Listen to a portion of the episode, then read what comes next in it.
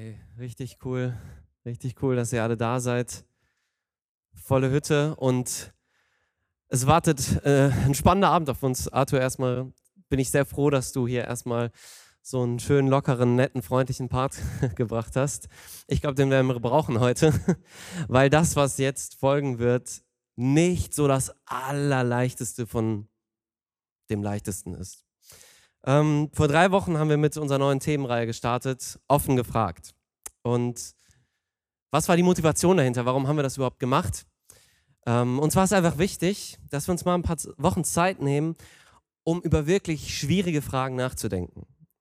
Ja, vielleicht ist das voll dein Ding und du bist auch so dieser Typ Mensch, der so ein bisschen philosophisch veranlagt ist. Du magst das dir Gedanken darüber zu machen, über schwierige Fragen und dich in die Komplexität der Dinge hineinzudenken.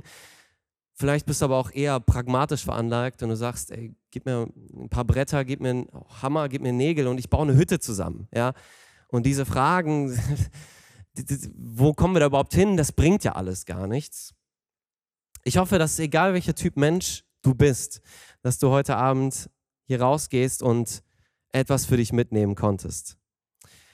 Ich glaube, dass ich glaube nämlich, dass Gott uns als Menschen ganz bewusst als denkende Menschen erschaffen hat, als denkende Wesen. Und das ist ja auch, sage ich mal, so ein ganz großer Unterschied zu den Tieren, den wir haben. Ja, wir können uns eben über Sinn und Nichtsinn Gedanken machen, über Sinn und Unsinn. Und deshalb ähm, ist es, glaube ich, irgendwo auch ein Stück weit unsere Pflicht als Menschen, über schwierige Dinge nachzudenken. Ähm, Gott hat uns als moralische Wesen erschaffen. Also das heißt, wir können bewerten, ob etwas gut ist oder böse ist. Wie gut wir das können, sei mal dahingestellt. Ja?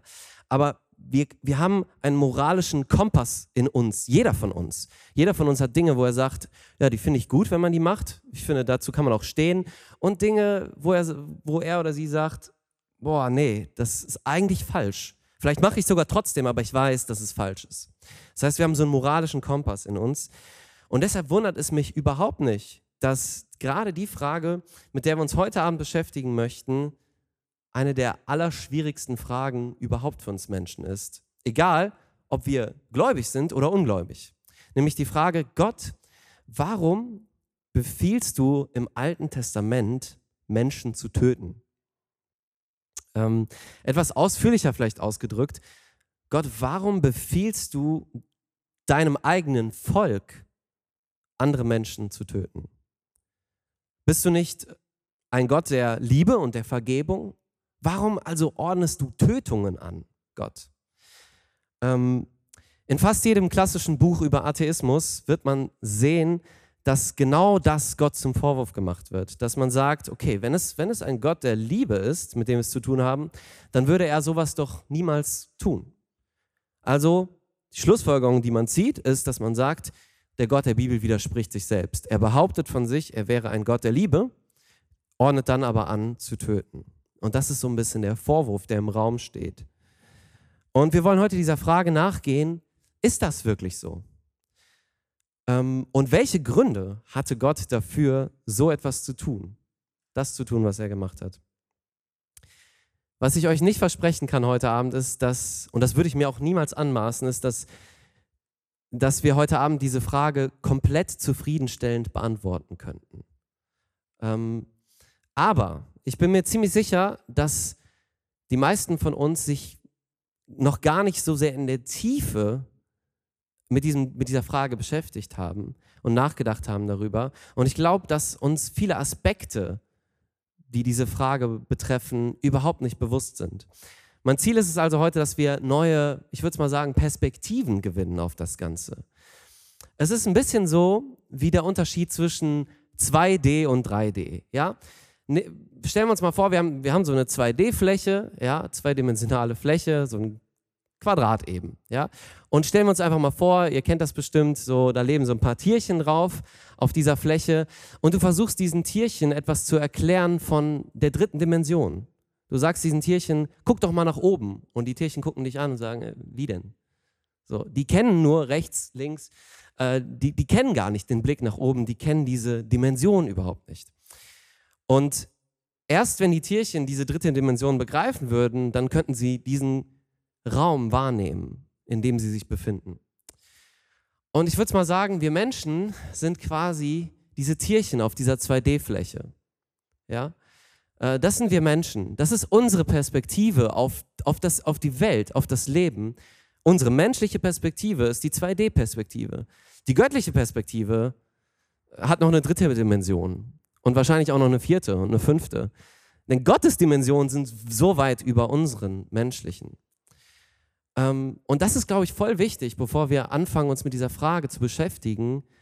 So ganz ergründen können wir Gott nie, weil wir Menschen sind. Wir wollen es aber mehr begreifen, ähm, was diese dritte Dimension ist.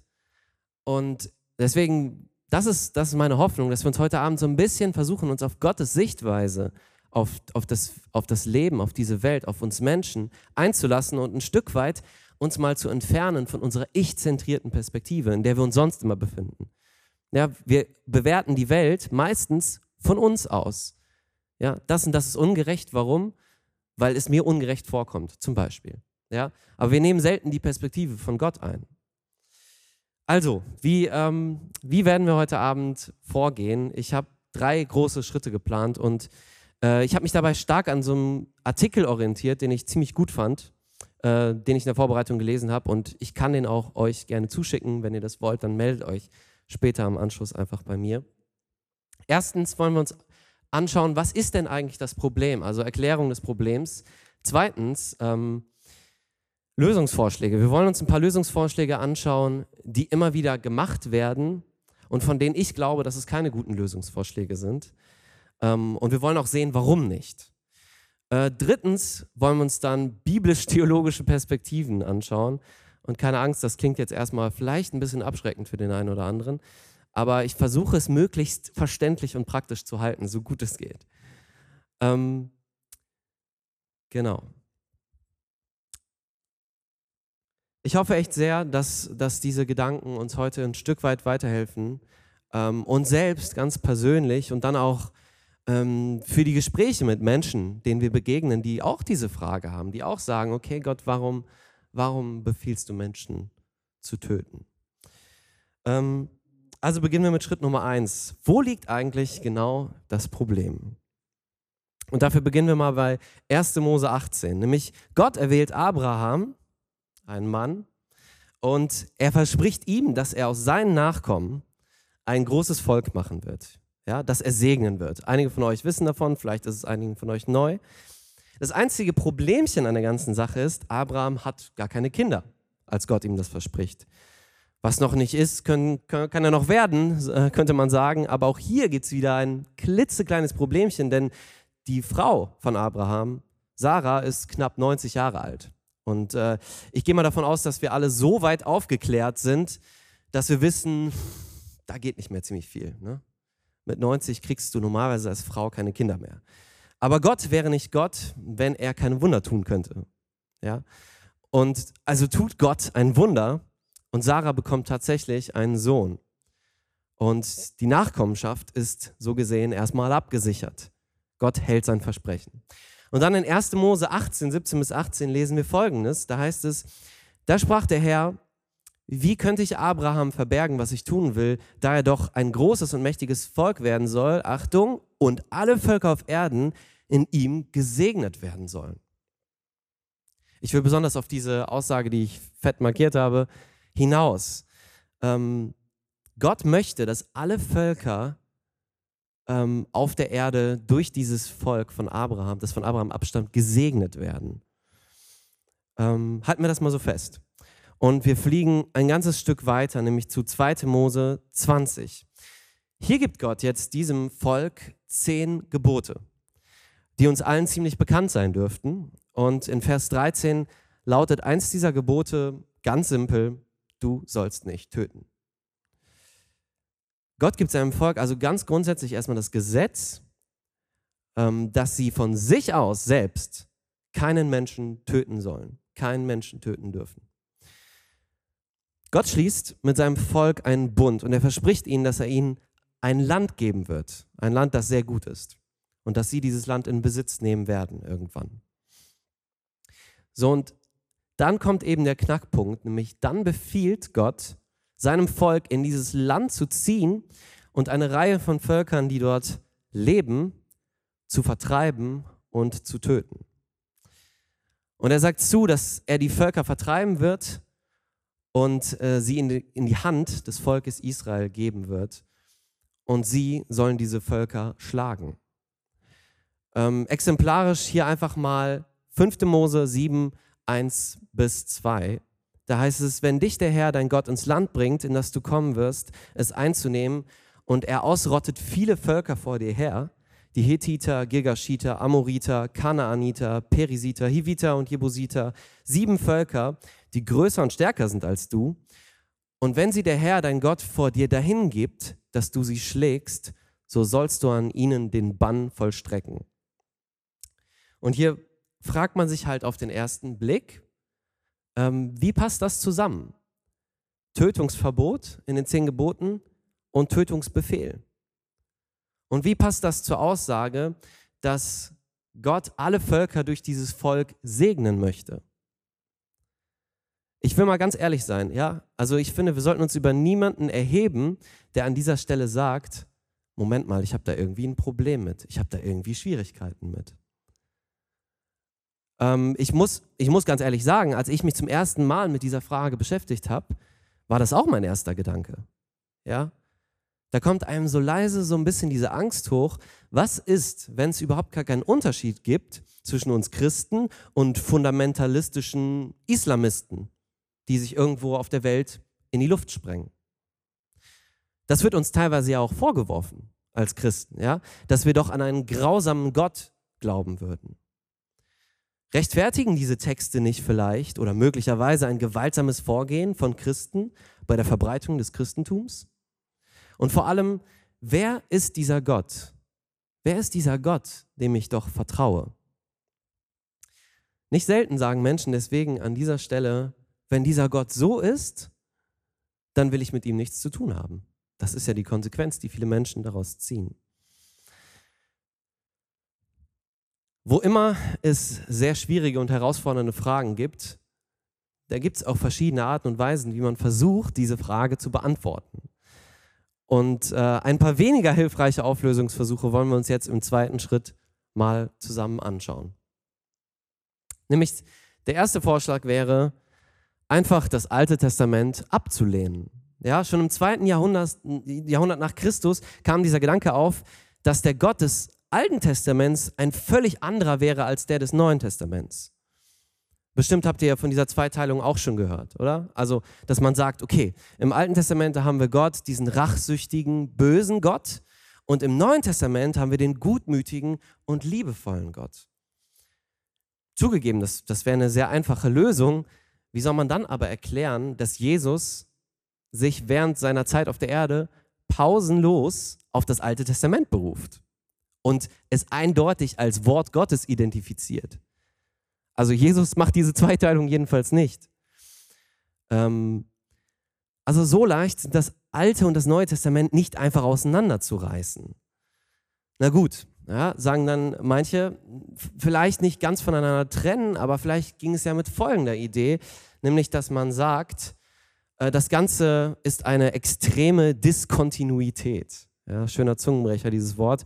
Und bevor ihr jetzt denkt, okay, jetzt, jetzt äh, hängt er mich aber hier wirklich ab, Diskontinuität, Kontinuität, das Wort, denke ich, kennen wahrscheinlich schon die meisten, kennt ihr vielleicht irgendwie, to be continued.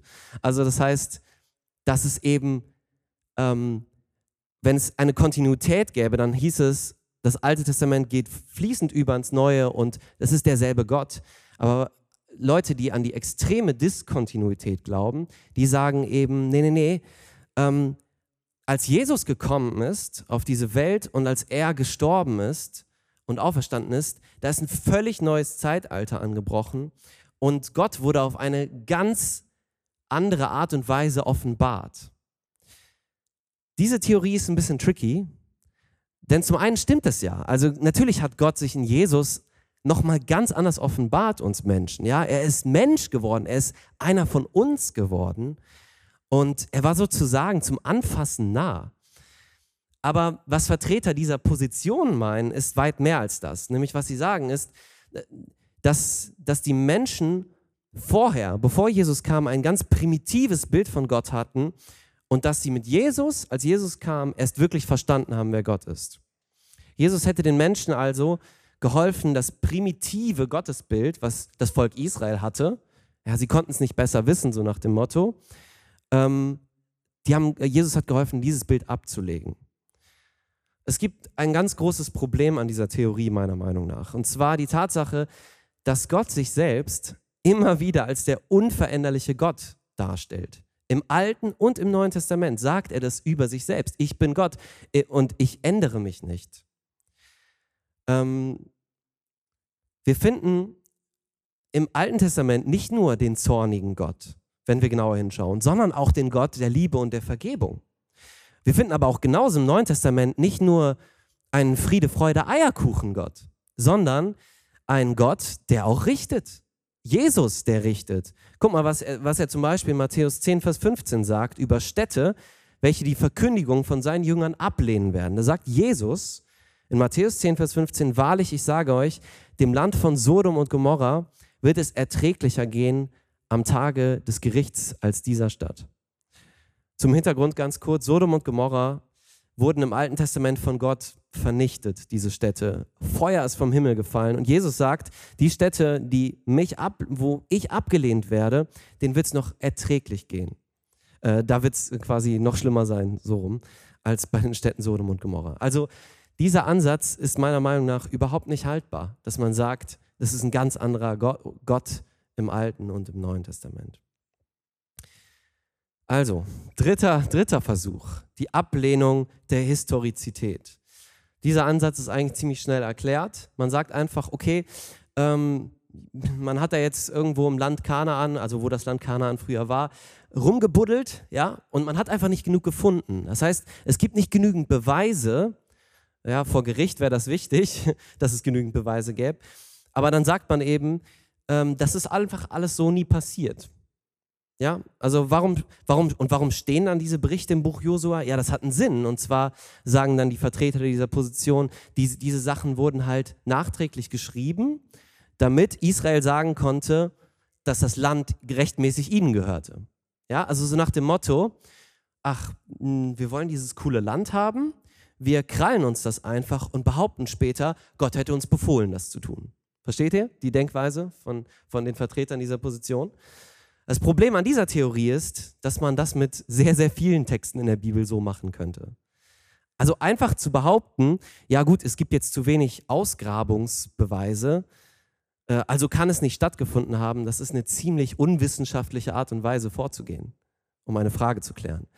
Also wenn wir dieser Theorie folgen würden, dann hätten wir ein ganz großes Problem, was die Vertrauenswürdigkeit der Bibel insgesamt anbetrifft.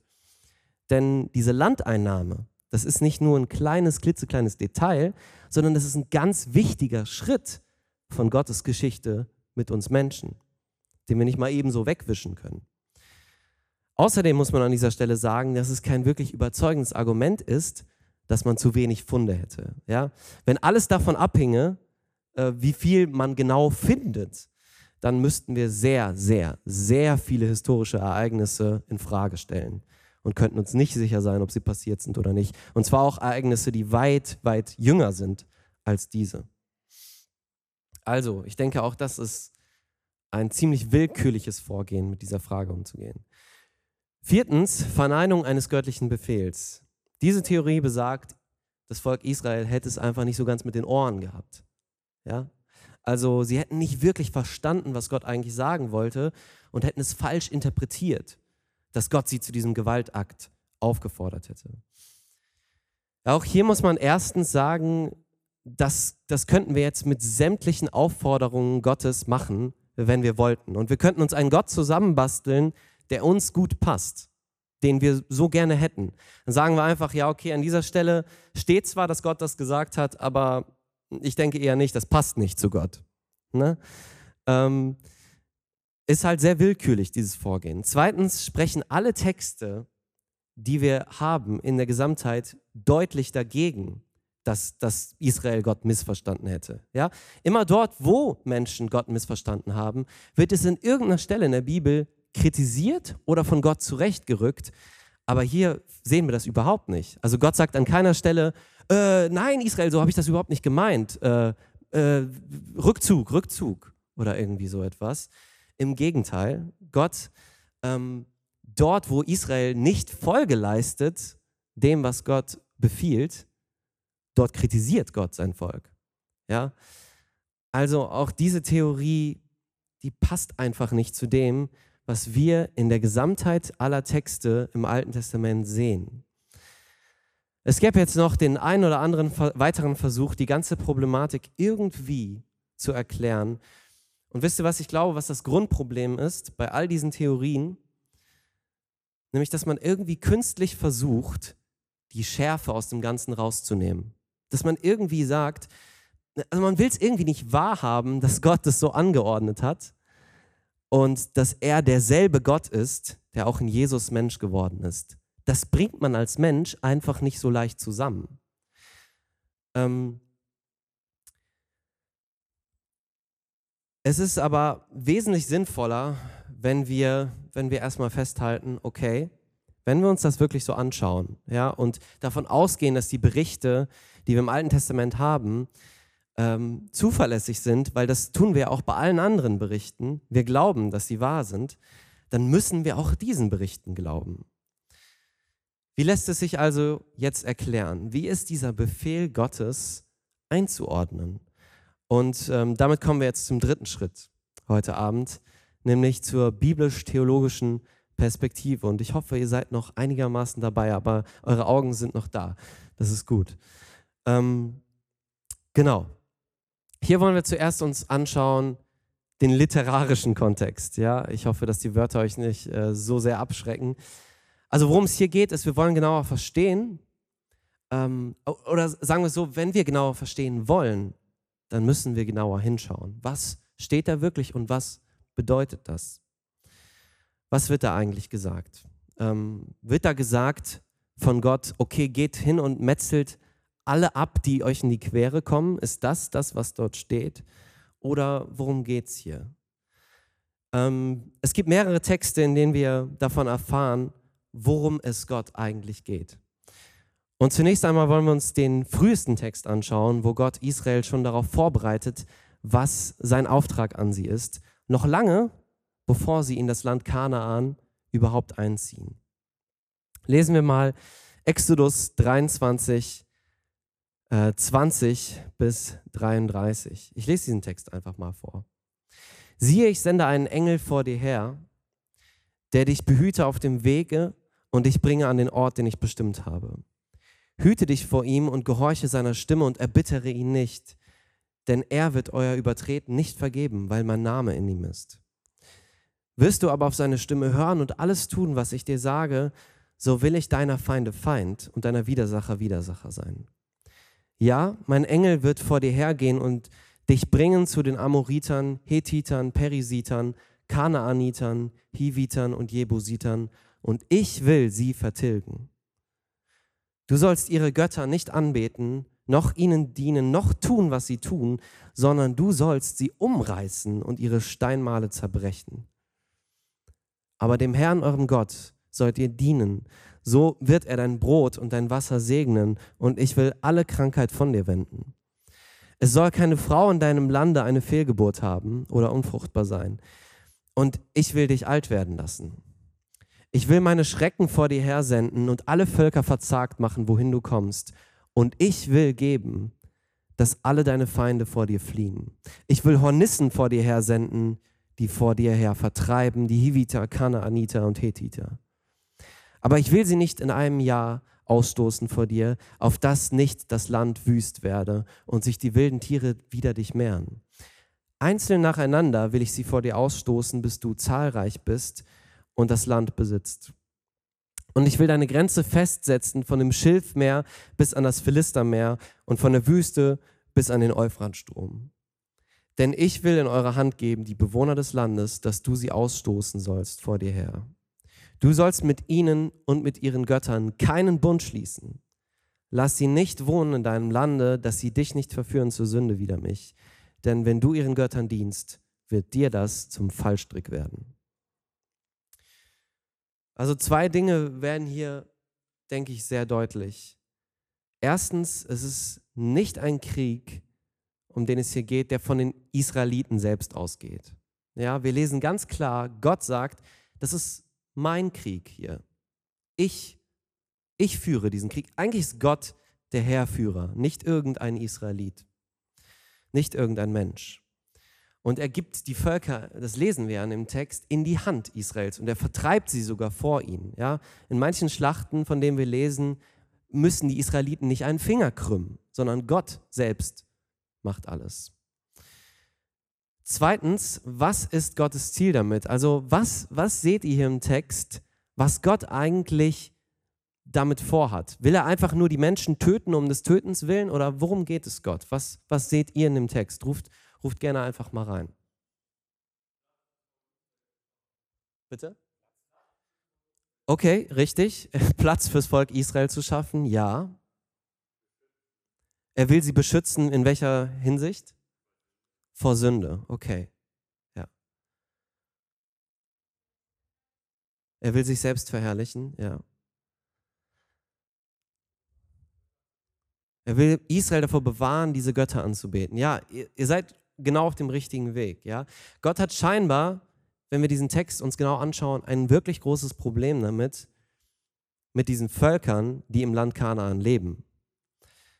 Ja, sie, diese Völker dienen anderen Göttern und Gott sagt seinem Volk klipp und klar, lasst euch nicht in diesen Götzendienst von diesen Menschen mit reinziehen. Lasst euch bloß nicht auf diese religiösen Praktiken dieser Völker ein, denn ihr sollt für mich ein reines und ein heiliges Volk sein. Und das ist erstmal sehr, sehr wichtig, dass wir das hier sehen.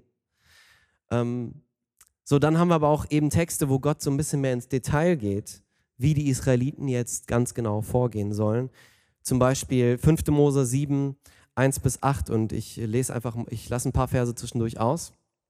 Aber da heißt es, wenn dich der Herr, dein Gott, ins Land bringt, in das du kommen wirst, es einzunehmen, und er ausrottet viele Völker vor dir her, die Hethiter, Girgashiter, Amoriter, Kanaaniter, Perisiter, Hiviter und Jebusiter, sieben Völker, die größer und stärker sind als du, und wenn der Herr, dein Gott, vor dir dahin gibt, dass du sie schlägst, so sollst du an ihnen den Bann vollstrecken. Du sollst keinen Bund mit ihnen schließen und keine Gnade gegen sie üben. Und jetzt ab Vers 6, denn du bist ein heiliges Volk dem Herrn, deinem Gott. Dich hat der Herr, dein Gott, erwählt zum Volk des Eigentums aus allen Völkern, die auf Erden sind. Nicht hat euch der Herr angenommen und euch erwählt, weil ihr größer wäret als alle Völker. Denn du bist das Kleinste unter allen Völkern sondern weil er euch geliebt hat und damit er seinen Eid hielte, den er euren Vätern geschworen hat. Darum hat der Herr euch herausgeführt mit mächtiger Hand und hat dich erlöst von der Knechtschaft aus der Hand des Pharao, des Königs von Ägypten. Wenn Gott also hier die Tötung von diesen Völkern anordnet, dann ist das nicht, weil Gott irgendwie ein Rassist wäre äh, irgendwelche rassistischen Motive im Spiel wären, sondern es geht ihm um seine innige Beziehung zum Volk Israel. Aber was bedeutet dieser Bann, von dem hier die Rede ist? Also Gott sagt ja, vollstreckt an ihnen den Bann. Ähm, der Bann, das war nicht etwas, was irgendwie exklusiv äh, die Israeliten getan hätten, sondern das ist etwas, was man in dieser Zeit, was gang und gäbe war. Also wenn man, wenn man Krieg geführt hat, dass man den Bann vollstreckt hat an ganzen Städten. Ähm, wie sah das typischerweise aus? Also es gehörten so ein paar Elemente immer dazu, wenn es hieß, den Bann vollstrecken. Und zwar einmal den Sieg über die Streitkräfte der Stadt, dann die Vertilgung der Einwohner, die Verbrennung der Stadt und das Ausstreuen von Salz über die Stadt, die Verwünschung der Stadt mit einem Fluch und das Wein der Stadt an Gott. Das klingt ziemlich krass, oder? Also finde ich, irgendwie so in unserer heutigen Zeit, wir sind im 21. Jahrhundert und sitzen hier, ich weiß nicht, wie du dich gerade fühlst, in welcher Welt du jetzt gerade irgendwie bist, wenn du das liest, aber das scheint irgendwie sehr weit weg für uns. Ähm, es ist ein radikales Vorgehen. Aber was wir hierbei nicht übersehen dürfen, ist, dass Israel das damals als Akt der Anbetung verstanden hat. Ja? Das kommt uns ziemlich krass vor heute, weil was verstehen wir unter Anbetung? Wir verstehen meistens unter Anbetung, dass wir ja, wenn gerade nicht Corona ist, äh, irgendwie zusammen aufstehen und ein paar nette Lieder singen. Das ist überhaupt nicht verkehrt. Das ist auch Anbetung. Aber wenn wir hier sehen im Alten Testament, was das für Israel bedeutet hat, Gott anzubeten, dann ist Anbetung sehr viel mehr noch als ein paar Lieder zu singen. Das ist wirklich eine krasse Entscheidung, die man dort treffen muss. Ähm, interessant ist, dass Gott immer wieder bei der Einnahme von den Städten, dass er dem Volk Israel befiehlt, ähm, eine Stadt zwar einzunehmen, aber dann nichts von dem, was sie erbeutet haben, zu behalten, sondern sie sollten alles verbrennen, alles, auch Häuser, auch den Schmuck. Ne? Und das war schwer, weil normalerweise, wenn du einen Krieg geführt hast, bist du ja in eine Stadt gezogen, hast, hast, hast die Völker dort geschlagen, die dort gelebt haben, und dann hast du alles für dich. Ja? Also du hast ja versucht, Sachen zu erobern. Gott sagt aber an mehreren Stellen, ihr sollt nichts übrig lassen. Und was Gott damit bezweckt, ist, dass er ganz klar zeigt dem Volk Israel, es geht hier gar nicht um, also um euch in erster Linie, sondern die Kriegsbeute an manchen Orten, die gehört mir. Die gehört mir selbst. Ähm, interessant ist auch, dass wir unmittelbar nach den Texten, in denen der Bann befohlen wird, Anweisungen Gottes bezüglich Mischehen finden. Also, das ist schon interessant. Erst sagt Gott, tötet sie alle. Und im nächsten Moment sagt Gott, okay, wenn eure Männer die Frauen dieser Völker heiraten, dann sollt ihr so und so und so vorgehen. Wie kommt das? Wie kann Gott diese zwei Sachen in einem Kontext sagen? Gott wusste, dass Israel nicht ganz konsequent sein würde. Und er wusste, dass es Verbindungen geben würde zwischen Israeliten und Menschen der anderen Völker. Und das ist auch passiert. Wenn wir weiter lesen im Alten Testament, dann sehen wir, genau das war nämlich auch das Problem. Genau das, wovor Gott gewarnt hatte, ist eingetroffen. Ähm, Israel lässt sich in den Götzendienst der anderen Völker mit reinziehen. Und versteht vielleicht im Nachhinein, warum Gott es so ernst meinte. So, also die Landeinnahme beginnt und hier finden wir wohl den krassesten von allen Texten im Buch Josua, wo es äh, in Kapitel 6, Vers 21 vor einer Schlacht heißt, und sie vollstreckten den Bann an allem, was in der Stadt war, an Mann und Frau, an Alt und Jung, an Rind und Schaf und Esel mit der Schärfe des Schwertes ich weiß nicht, wie es euch da geht, aber da muss man irgendwie erstmal schlucken, oder? Also es gibt wirklich keine Gnade. Nicht mal für Frauen, für jüngere Menschen, nicht für Tiere. Was genau passierte da damals?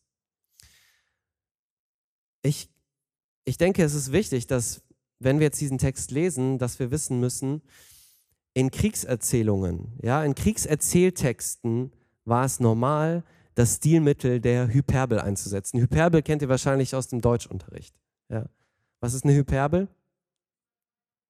Eine Übertreibung, genau. Also eine übertriebene Darstellung von etwas. Ja. Ähm, was, was hier nicht passiert ist, dass, dass der Schreiber irgendwie die Leser täuschen möchte. Ja, das ist so, wenn ich zum Beispiel morgen irgendwem, einem Kumpel von mir erzähle, ey, nach 20 Minuten hatte irgendwie keiner mehr Bock zuzuhören dann lüge ich die Person nicht an, sondern ich übertreibe.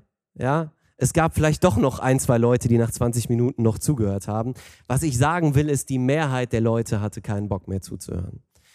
Ja, also, und so ähnlich müssen wir das schon hier auch verstehen. Ähm, der Leser der damaligen Zeit hat das sofort verstanden. Für uns ist das ziemlich weit weg. Aber der Leser damals hat verstanden, ah, okay, wir wissen, was gemeint ist. Und zwar müssen wir uns das so vorstellen, was hat das denn genau bedeutet, so ein Vertreibungskrieg? Ja? Als erstes hat das bedeutet, dass die Israeliten die Krieger angegriffen haben. Die sind nicht in die Häuser gegangen zu den Zivilisten und haben dort jeden getötet, sondern die haben die bewaffneten Menschen angegriffen, die, die sich dem Krieg gestellt haben. Und in dieser Zeit war es üblicherweise so, dass die anderen die Möglichkeit hatten zu fliehen. Und auch hier war bei den Kriegen war es so. Ja, viele sind geflohen, Frauen und Kinder vor allem aber auch andere. Und manche sind aber geblieben. Und sie wurden alle getötet. Ähm, ist das immer noch brutal? Okay, das ist eine andere Frage. Aber ich finde es wichtig, dass wir erstmal wirklich den Ablauf verstehen von dem, was da passiert ist, bevor wir etwas hinterfragen, was gar nicht so stattgefunden hat, wie wir uns, uns das vorstellen. Ja, das wäre so, das sonst so, als ob äh, du sagen würdest, boah, das regt mich richtig auf, dass der Staat das nicht erlaubt, Gottesdienste zu veranstalten. Äh, in Wirklichkeit aber stimmt das ja nicht, sondern der Staat lässt Gottesdienste zu, nur unter bestimmten Auflagen. Ja? Und so ungefähr wäre es so, wenn wir uns darüber aufregen würden und sagen würden, boah, die sollten ja wirklich hingehen und jeden Zivilisten wahllos abschlachten. So ist es nicht gelaufen. Ich hoffe, ihr versteht so ein bisschen den Vergleich. Ähm, an dieser Stelle noch drei kurze, wichtige historische Details. Und zwar erstens die Ausführungen in der Bibel über die Landeinnahme von Kanaan sind wesentlich weniger blutrünstig als, als die der anderen Völker drumherum. Ja, wenn ihr euch mal die Texte von den anderen Völkern äh, anschauen würdet, äh, da würdet ihr merken, oh, im, im Alten Testament ist es ja relativ sachlich. Weil, wenn ihr euch die anderen Texte anschaut, dann ist dort eher so die Rede davon, wie Krieger ihre Opfer bis ins Letzte quälen und dann am besten noch die Leichen irgendwie demütigen oder so. Und das alles sehen wir hier nicht im Alten Testament. Ähm, zweitens, die Völker, an denen Israel den Bann vollstrecken sollte, und das ist jetzt auch echt ein wichtiger Punkt, das waren sehr, sehr brutale Völker. Das waren Völker, die waren durchtränkt von Gottlosigkeit und Unmoral. Ja. Zum Beispiel in einem dieser Völker, um nur jetzt einfach mal ein Beispiel zu geben, da gab es den Brauch, Kinder für die Götter zu opfern. Ja, da, da gab es also so, so Metallfiguren, die waren gegossen, große Metallfiguren, und dort wurden dann diese äh, Hände der Metallfigur einfach richtig stark erhitzt und dann wurden Kinder als Opfer in diese Hände hineingelegt. Und diese Kinder sind bei lebendigem Leibe verbrannt. Und irgendwelche Tänzer waren da drum und haben so laut getrommelt, damit man die Schreie der Kinder nicht hören konnte. Mit solchen Völkern hatte es Israel hier zu tun. Nur, dass wir das richtig verstehen. Ähm, das ist jetzt nur eins von vielen Beispielen und die Völker waren durch und durch von Unmoral durchtrieben. Sowohl was diesen Bereich anbetrifft, als auch die ganze Sexualmoral. Es war eine Katastrophe. Und ähm, deswegen waren es Völker, die, ähm, die von Jahwe, dem wahren Gott, nichts wissen wollten und sich ihm nicht beugen wollten. Ja, um die es sich hier handelt. Drittens, die Orte, die vollkommen zerstört wurden, äh, das waren alles Militärstützpunkte. Und äh, wenn wir zum Beispiel lesen, dass Israel siebenmal um Jericho an einem Tag gezogen ist, dann können wir uns ja vorstellen, dass Jericho jetzt nicht mega groß war, sondern eher klein. Es war sehr, sehr, sehr gut geschützt. Also Jericho galt als uneinnehmbare Stadt, aber groß war es nicht. Ähm, das, heißt, das, das heißt, Jericho war jetzt nicht so ein Ort, wo irgendwie zigtausende einfach Zivilbürger gelebt haben, sondern ähm, das, waren, das waren militärische Stützpunkte vor allem. So, ich denke, vielleicht haben wir jetzt ein bisschen so einen, einen besseren Gesamtüberblick über das Thema. Ich weiß, das ist sehr viel und sehr viel Input, aber ich finde irgendwie es wichtig, das zu wissen. Ansonsten kommen wir der, der, der Sache ja nicht näher. Ne? Und ich hoffe, dass uns das jetzt schon hilft, so ein bisschen mehr das Ganze einzuordnen. Und vielleicht nimmt das hier und da auch schon ein bisschen Spannung raus. Aber zugegeben, es bleibt ja irgendwie immer noch so ein bisschen die Frage, wieso Gott? Wieso gehst du so vor? Und das Einzige, was uns da helfen kann, ist, glaube ich, wenn wir versuchen, Gott ganzheitlich zu sehen, ganzheitlich zu verstehen. Ähm, Zunächst einmal sehen wir Gott in diesen Texten als einen heiligen und gerechten Gott. Ähm, was wir auf keinen Fall tun dürfen, ist, Gott auf die Stufe von Menschen zu stellen. Das funktioniert nicht. Gott ist nicht auf einer Stufe mit uns Menschen, ja, sondern er hebt sich von uns ab. Wir sind seine Geschöpfe, er ist der Schöpfer. Und seit dem Sündenfall im Garten Eden ist der Mensch von Gott getrennt. Und das Krasse eigentlich an der ganzen Story ist, dass Gott nicht nur die Kanaanäer richten wird, sondern dass er irgendwann mal alle Menschen richten wird. Das Gericht an den Völkern im Land Kanaan, das ist so etwas wie eine Vorwarnung für alle Menschen. Irgendwann mal richtet Gott jeden, jeden Einzelnen. Und ähm, was wir nicht übersehen dürfen, ist, dass Gott heilig und gerecht ist, aber dass er auch unfassbar viel Geduld hat. Es gibt eine ganz interessante Stelle in Genesis, in 1. Mose 15, Vers 16. Da kündigt Gott nämlich schon das Gericht über die Amoriter an. Schaut mal, was er sagt in 1. Mose 15, Vers 16. Da sagt er, und in der vierten Generation werden sie hierher zurückkehren, denn das Maß der Schuld des Amoriters ist bis jetzt noch nicht voll. Gott sieht also, da dieses Volk der Amoriter, und ich habe eben ein bisschen ausgeführt, was so ungefähr gang und gäbe in diesen Völkern war, und er sagt, okay, aber das Maß ihrer Sünden ist noch nicht voll. Es dauert 430 Jahre, bis Gott dann schließlich die Amoriter straft. Gott gibt Zeit für Umkehr und zwar massig Zeit, viel Zeit, um umzukehren. Aber eins macht Gott nicht. Gott lässt sich nicht spotten. Gott lässt sich diesen Ehrenplatz auf dem Thron von niemandem nehmen. Und ähm, das beschränkt sich nicht nur auf andere Völker um Israel herum, sondern das gilt genauso für sein heiliges Volk Israel. Ja, Gott sagt immer wieder zu seinem Volk, wenn ihr dasselbe tut wie diese Völker, dann muss ich euch auch strafen. Ich will es nicht, aber ich muss es tun. Ähm, okay. Gott ist heilig und gerecht, aber widerspricht das nicht trotzdem so ein bisschen seinem Wesen als dem liebenden Gott? Wäre jetzt vielleicht die nächste Frage. Wie passt das zusammen? Zorn Gottes, Liebe Gottes. Viele sehen, sehen eben letztlich darin genau den Widerspruch.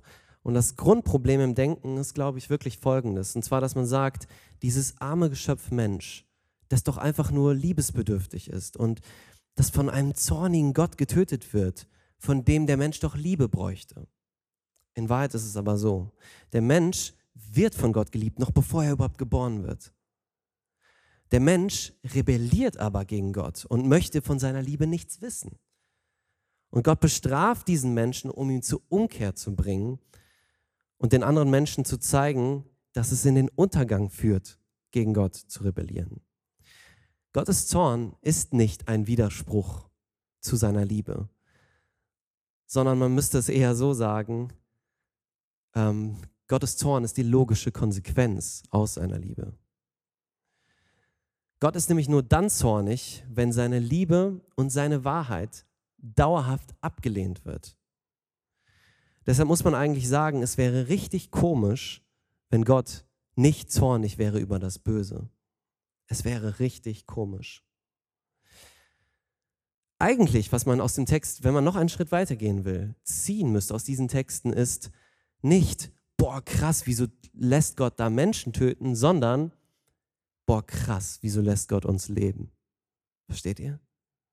Wieso lässt Gott uns noch am Leben? Warum leben wir noch?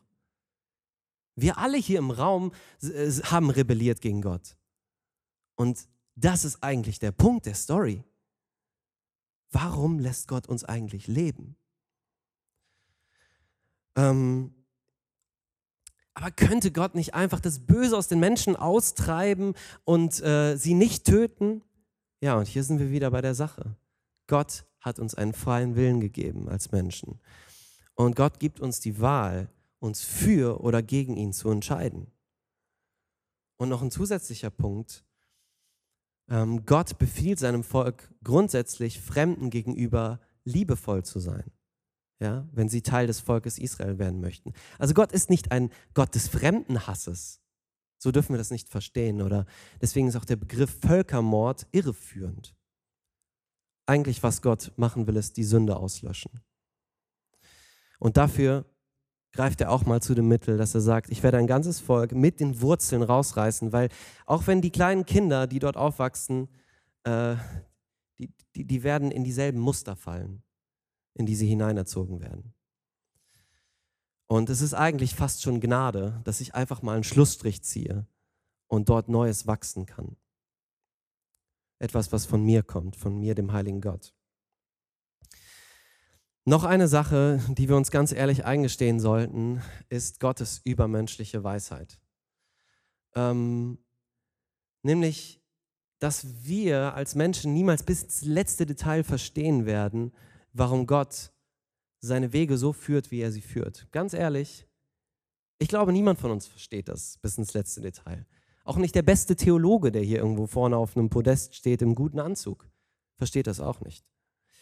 Gott ist der Urheber des Lebens und er darf Leben geben, er darf Leben nehmen. Das Einzige, was wir tun können, ist zu sagen, Gott, okay, Gott, ich vertraue dir. Ich vertraue dir. Ich glaube, dass du ein Gott der Liebe bist. Ich glaube, dass du ein gerechter Gott bist und ein heiliger Gott. Ähm, denn immerhin, was wir ja sehen, ist, dass Gott sich an seine Versprechen hält. Er verspricht seinem Volk das Land, er gibt seinem Volk das Land. Aber er, er hält auch, auch, das, auch die negativen Versprechen, hält Gott auch. Dass er sagt, ich werde euch strafen, wenn ihr nicht umkehrt. Die Leute kehren nicht um, Gott straft. Gott hält sein Wort. Zum Abschluss wollen wir uns noch äh, zwei Aspekte angucken. Ich hoffe, dafür habt ihr noch ein bisschen Power und Kraft. Äh, das erste ist sehr interessant. Und zwar, also das finde ich höchst interessant sogar. Und zwar ist das Buch Josua, das auf die fünf Bücher Mose folgt. Ist, das ist ja eigentlich das Buch, wo die ganze Landeinnahme beschrieben wird. Und ähm, wir lesen, wie Stück für Stück, Stück für Stück diese Landeinnahme läuft. Und das Überraschende ist, dass dieses Buch eben nicht mit einer Kriegsstory anfängt, wo irgendwie Israel eine Schlacht gewinnt, sondern das Buch fängt im Prinzip mit, die erste Person, die wir von den Kanaanitern kennenlernen, ist eine Frau, eine Einzelperson. Und zwar Rahab. Die israelischen Kundschafter kommen nach Jericho und wollen sich angucken, wie ist diese Stadt, wo kann man die vielleicht einnehmen. Ähm, ist zwar nicht viel Hoffnung eigentlich, als sie die Stadt sehen, aber sie kommen da irgendwie rein und können bei Rahab kommen sie unter in einem Gasthaus. Und diese Frau nimmt sie auf. Und es ist nicht irgendeine Frau, sondern es ist eine Prostituierte. Und diese Frau versteckt die Botschafter bei sich. Und ähm, als die Leute kommen und äh, nach den Botschaftern suchen, da hält sie diese Männer versteckt bei sich und gibt ihnen Schutz. Und was wir sehen, ist, dass sie sagt, okay, euer Gott scheint mächtig zu sein, ich, ich, ich vertraue eurem Gott. Ja, ich gebe euch Schutz, wenn ihr mir versprecht, dass ich auch Schutz bekomme von euch. Das heißt, diese Frau erkennt an, dass der Gott Israels der wahre Gott ist und als Jericho später zerstört wird von Gott, ja, die laufen ja siebenmal um die Stadt rum und die Stadt zerfällt einfach von selbst. In dieser, in dieser ganzen Situation sorgt Gott dafür und das Volk Israel, dass diese Frau samt ihrer Familie gerettet wird. Eine Frau von den Kanaanitern. Ähm, sie wird Teil des Volkes Israel. Sie bekommt alle Privilegien, die die Israeliten auch haben. Warum? Weil sie die einzige war in diesem ganzen Volk in Jericho, die sich dem einzig wahren Gott ergeben hat. Die anderen haben auf ihre militärische Macht vertraut, haben gesagt, ey, guck dir unsere Mauern an, da wird kein Israel-Volk uns irgendwie besiegen können. Und ja, soll der Gott doch mal zeigen. Rahab macht das nicht. Rahab hat gesehen, okay, das ist der einzig wahre Gott und sie hat dafür Gnade empfangen. Und wenn man, wenn man jetzt einfach mal das Ganze aus einer sachlichen Perspektive sieht, dann könnte man ja meinen, hey, wieso steht diese Geschichte überhaupt im Buch Josua? Die, macht, die, die trägt gar nicht groß irgendwie bei zu, zum Gesamtverlauf der Landeinnahme. Spielt diese Geschichte keine Rolle. Aber nein, diese Geschichte steht in der Bibel, weil sie extrem bedeutsam ist. Weil diese Geschichte zeigt, selbst kurz vor der harten Bestrafung Gottes ist immer noch eine Umkehr möglich. Und zwar für jeden Menschen. Wenn, wenn eine Hure, ja, die nicht, die nicht gerade die Heiligkeit in Person ist, denke ich, da sind wir uns, denke ich, einig, äh, wenn die von Gott angenommen werden kann, dann kann es auch jeder andere. Und was zeigt die Geschichte? Sie zeigt, dass, Gott, dass es Gott nicht um irgendwie rücksichtslose Ausrottung von Völkern geht, sondern um, ich kann es nochmal sagen, die Ausrottung vom Bösen. Und das ist ein sehr wichtiger Unterschied, den wir hier sehen müssen. Jetzt ist die letzte Frage, die wir uns noch stellen können. Können diese Kriegstexte aus dem Alten Testament, können wir die irgendwie auf uns heute anwenden? Dürfte heute irgendjemand rausgehen und sagen, äh, wir führen jetzt Krieg im Namen Gottes, wir, wir, wir töten die ganzen Ungläubigen? Die Antwort ist ganz klar nein. Der Krieg des Herrn im Alten Testament es bezieht sich ganz deutlich auf eine von Gott bestimmte Menschengruppe in einer von ihm bestimmten Zeit. Es darf also niemand auf eigene Faust jetzt irgendwie losziehen und im Krieg äh, und im Namen des Herrn irgendwie Krieg führen. Deswegen waren auch die Kreuzzüge eindeutig gegen den Willen Gottes. Warum? Weil wir heute in einem anderen Heilszeitalter leben. Ja? Damals ging es ja auch ganz praktisch um dieses Landgebiet, in dem, Israel, in dem Gott wohnen sollte. Gott wohnte in Israel. Und das ist heute nicht mehr so, sondern Gott lebt weltweit, an allen Orten, überall dort, wo seine Kinder sind. Überall dort, wo Gläubige sind, wohnt Gott. Und das ist nur möglich, weil Jesus selbst zum Opfer geworden ist. Was damals am Kreuz von Golgatha passiert ist, das ist eigentlich noch viel grausamer als das, was in Kanaan passiert ist. Warum sage ich das? Weil die Kanaaniter ihre verdiente Strafe bekommen haben. Aber Jesus, der hatte diese Strafe nicht verdient. Jesus war unschuldig. Er war vollkommen unschuldig, der einzige Mensch, der unschuldig war. Und Jesus sagt aber, okay, ich nehme die ganze Schuld der ganzen Welt auf mich und sterbe, damit sie nicht wie die Kanaaniter sterben müssen. Ähm, Unser Kampf, den wir heute führen, das ist kein Kampf gegen Fleisch und Blut. Das ist ein Kampf gegen Mächte, gegen geistliche Mächte. Das ist ein Kampf auf einer geistlichen Dimension. Das sehen wir in Epheser 6, 10 bis 20, wo, wo die Waffenrüstung Gottes beschrieben wird. Mit welchen Waffen kämpft ein Christ heute? Ähm, mit, mit Glaube, mit, mit dem Wort Gottes, dem Schwert. Das ist das Wort Gottes nicht irgendein Schwert aus Eisen. Ähm, mit Gebet, mit dem Heil, das wir haben, damit kämpfen wir.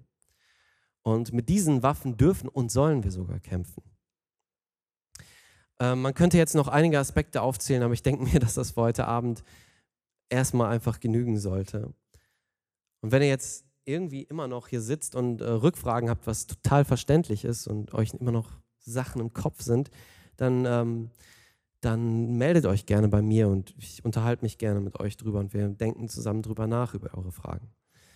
Ähm, gibt es leichte Antworten auf schwierige Fragen? Nein, das gibt es nie so wirklich. Aber ich hoffe, um jetzt nochmal dieses Bild reinzubringen von den 2D-Tierchen, ich hoffe, dass wir so ein bisschen mehr angefangen haben, in dieser dritten Dimension zu denken.